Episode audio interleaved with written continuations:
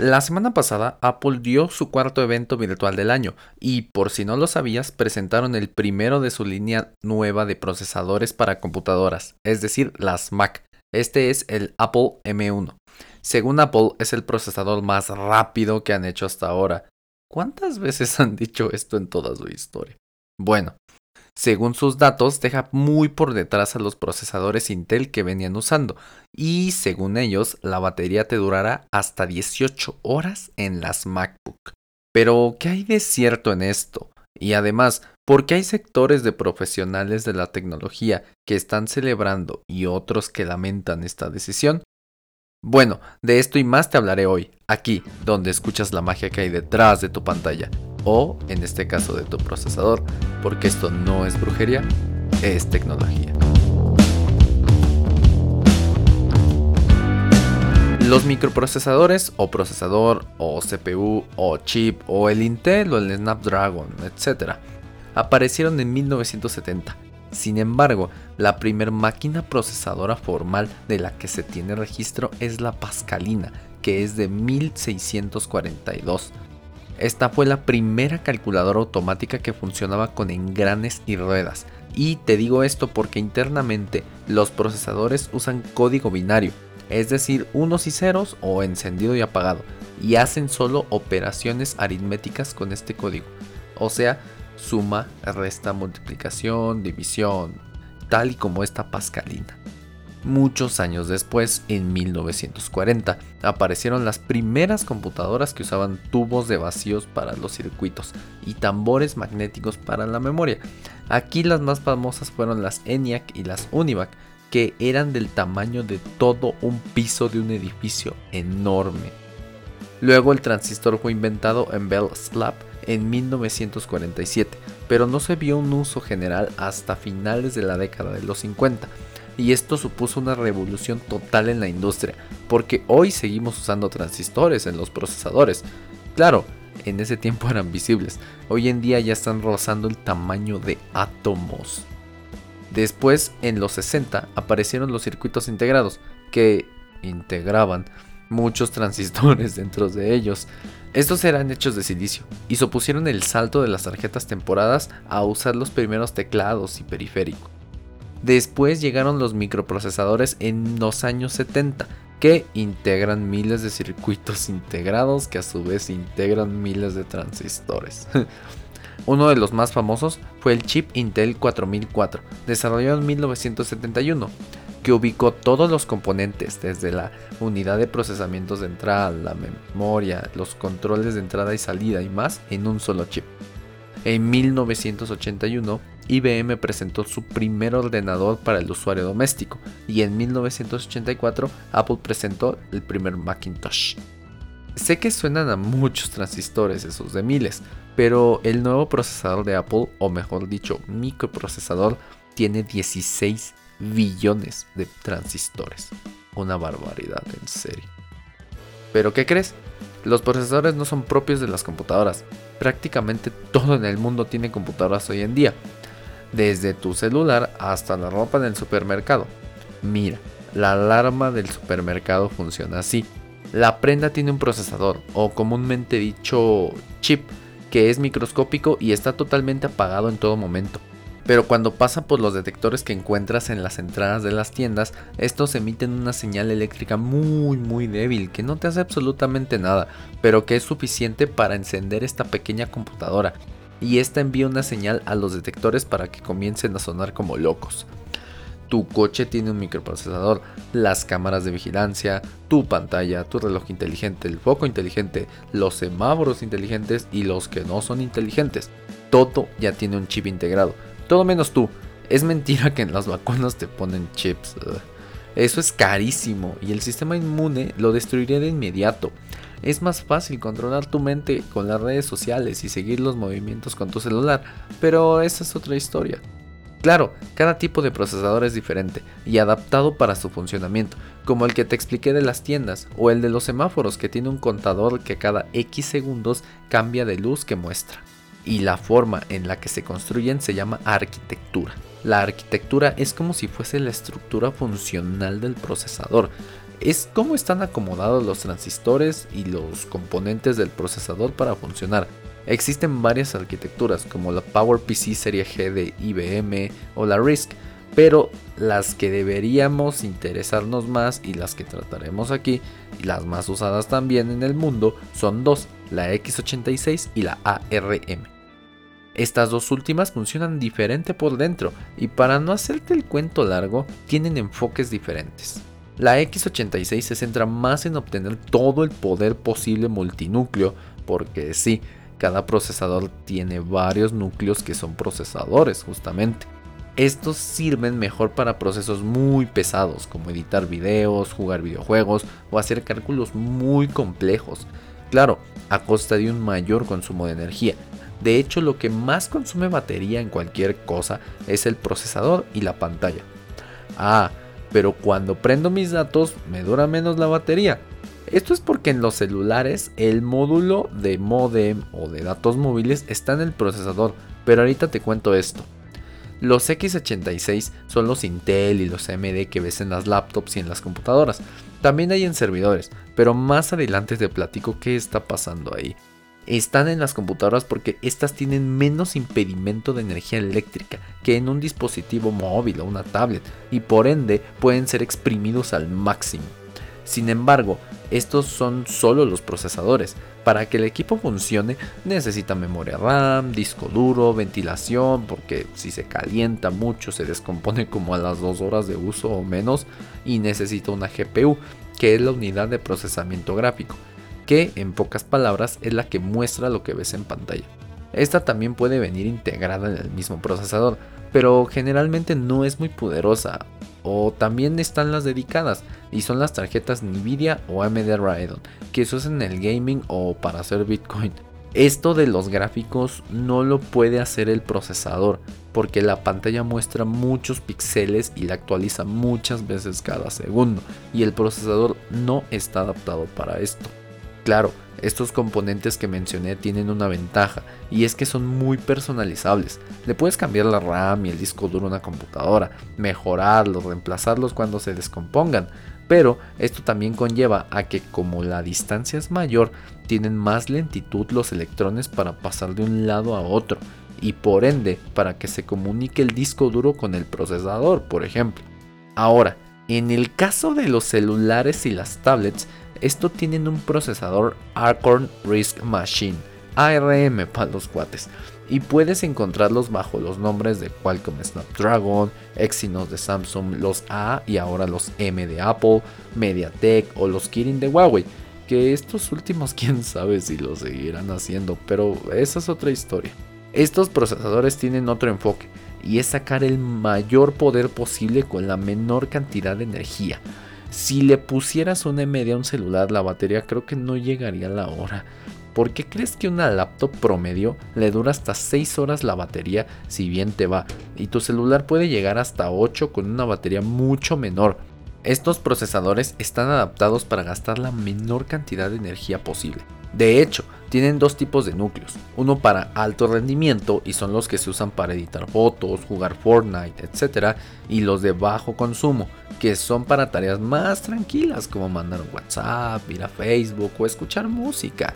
Ojo, que tu celular se trabe al entrar Facebook no es tema del procesador, eso es otra cosa que hablaremos otro día aquí.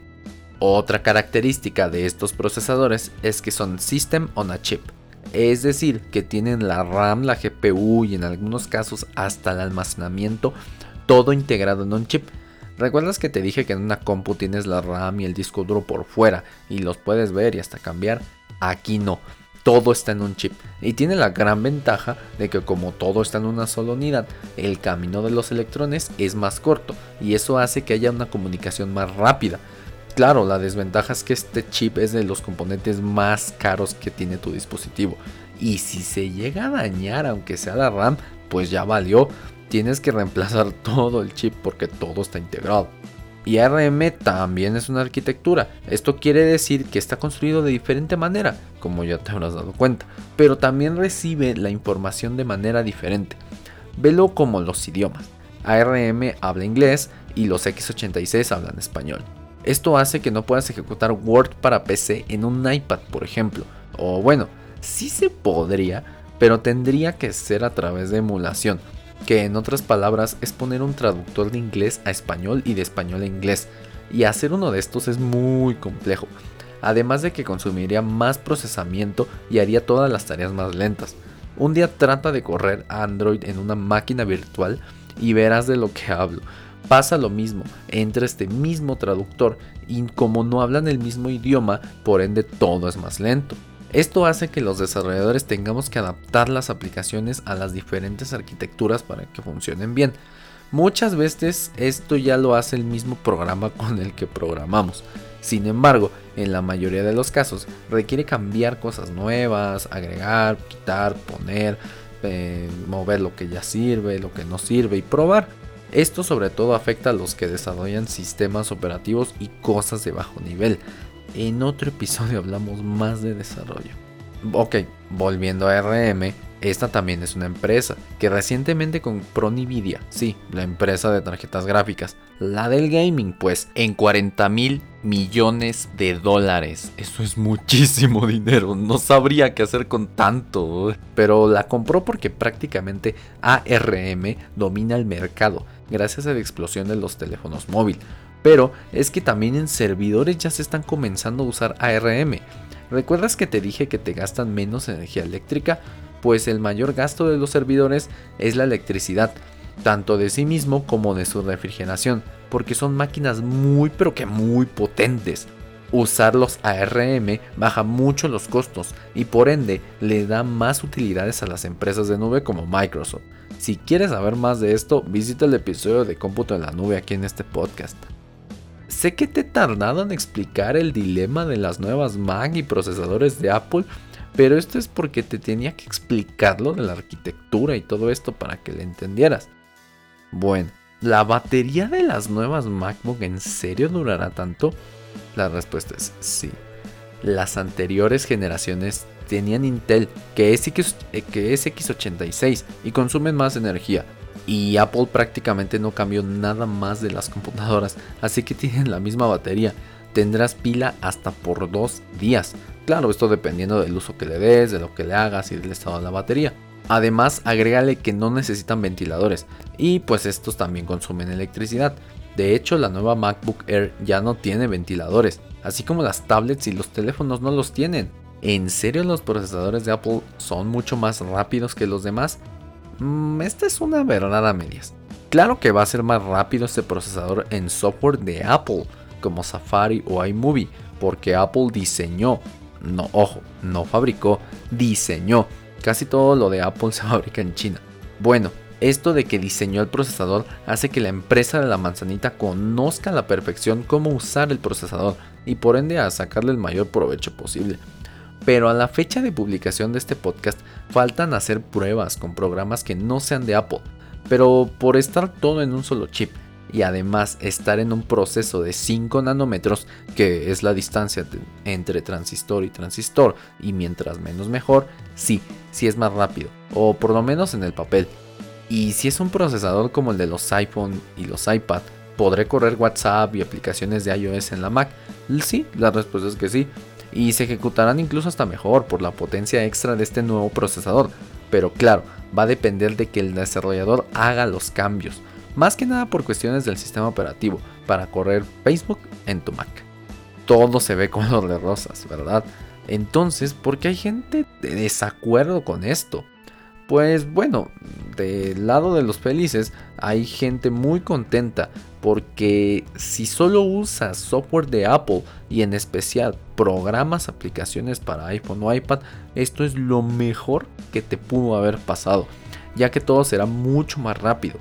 Correr el sistema de un iPhone será como correr cualquier otra aplicación y eso da paso a una mejor experiencia de desarrollo. Y claro, la mejor duración de la batería siempre se agradece. Y hay personas enojadas porque en primera Apple no le cambió nada a sus equipos cuando pudieron hacerlo, ya que al no comprar procesadores de terceros, en este caso de Intel, podrían bajar el precio o meter más cosas. De hecho, en México hasta subieron los precios.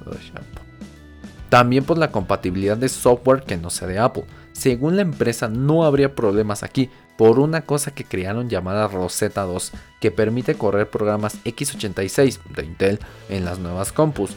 Pero ya alguien trató de ejecutar Docker, que es una herramienta para servidores y todo eso, y no funciona. Dice que no hay un procesador compatible. Además del software, el hardware. Antes se le podía poner una GPU, o sea, un procesador de gráficos externo, y aumentar su poder. Ahora, como esto lo tiene todo integrado, ya no será posible. De hecho, solo las Mac como de 60 mil pesos o 3 mil dólares para arriba tienen GPU dedicada y esto es muy caro de conseguir y ya nos quitaron la posibilidad de acercarnos un poco a esto. También al tener todo integrado no se sabe qué tanto se calentará o si lo hará de hecho, cuál será el desempeño en tareas largas y pesadas como editar videos o simplemente jugar y por supuesto ahora repararlas es aún mucho más difícil. Antes si se dañaba la RAM, ok, la comprabas, la cambiabas y ya, o ibas al centro de atención. Ahora no, tienen que cambiarte todo el chip. Y algo que me enojó personalmente es que la MacBook Pro y la Air tienen el mismo procesador. Por algo era la Pro, ¿no? Su diferenciador es un sistema de refrigeración avanzado, según Apple, que en realidad es un simple ventilador. Odio ver a Apple cómo maltrata a sus clientes, aunque sí admito que tiene un gran software y una conexión iPhone Mac excelente. Como todo en la vida, tiene puntos buenos y malos. El tiempo nos dirá, mi recomendación es que esperes a que salgan y que otras personas más conocedoras la prueben, en especial si usas muchos programas que no vienen de la App Store. Si tu Mac o tu compu aún aguanta un año más, aguanta tú también y ve cómo se comporta en la vida real, no en las pruebas de laboratorio de Apple. Espera que los desarrolladores pasemos nuestras aplicaciones a la nueva arquitectura. Danos paciencia, no es solo dar clic y correr y ya. Bueno, en este caso de software de Apple hay veces en las que sí, pero también tenemos que probarlas y mandarlas a la empresa para revisión, porque sí, Apple revisa cada cosa que se publica en su App Store. Bueno, ya hablé mucho de Apple, seguro parezco fanboy. Pero para compensarlo, Microsoft les ganó y sacó laptops con ARM mucho antes que Apple. Pero como tienen mucho más software, la migración en Windows será mucho más dolorosa. Creo que si les sale bien la jugada a Apple, Microsoft y Qualcomm, marcarán un antes y un después en las computadoras. Tal vez dejemos la arquitectura x86 en el pasado, como ya ha pasado con otras arquitecturas. Tal vez en el futuro tengas hasta iPads con Mac OS o tablets con más poder que una PC, solo el tiempo lo dirá. Sabes, estoy ansioso por ver lo que nos deparará el futuro y sobre todo con crear con él. Ojalá lo pudiera ver, pero no puedo lanzar un hechizo para verlo y contártelo. Lo que sí puedo hacer es asombrarte con la magia del presente y recordar los encantamientos del pasado. Ojalá pudiéramos hacer hechizos y ver el futuro, pero a pesar de que no podemos hacerlo, sí podemos moldearlo con nuestras propias manos. Recuerda que esto no es brujería, es tecnología.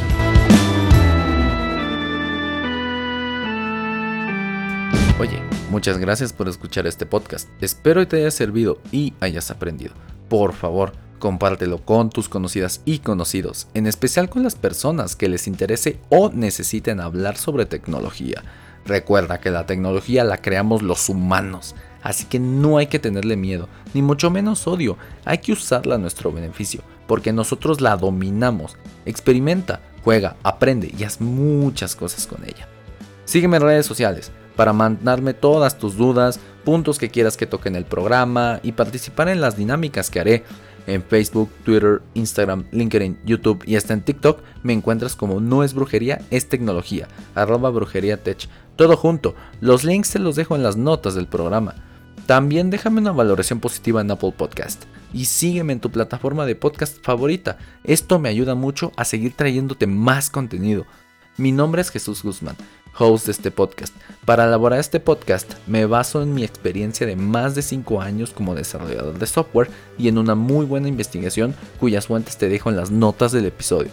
Aquí te explico, desde por qué tu celular tiene varias cámaras hasta cómo es que funciona la gran red que te permite escuchar este podcast, el Internet.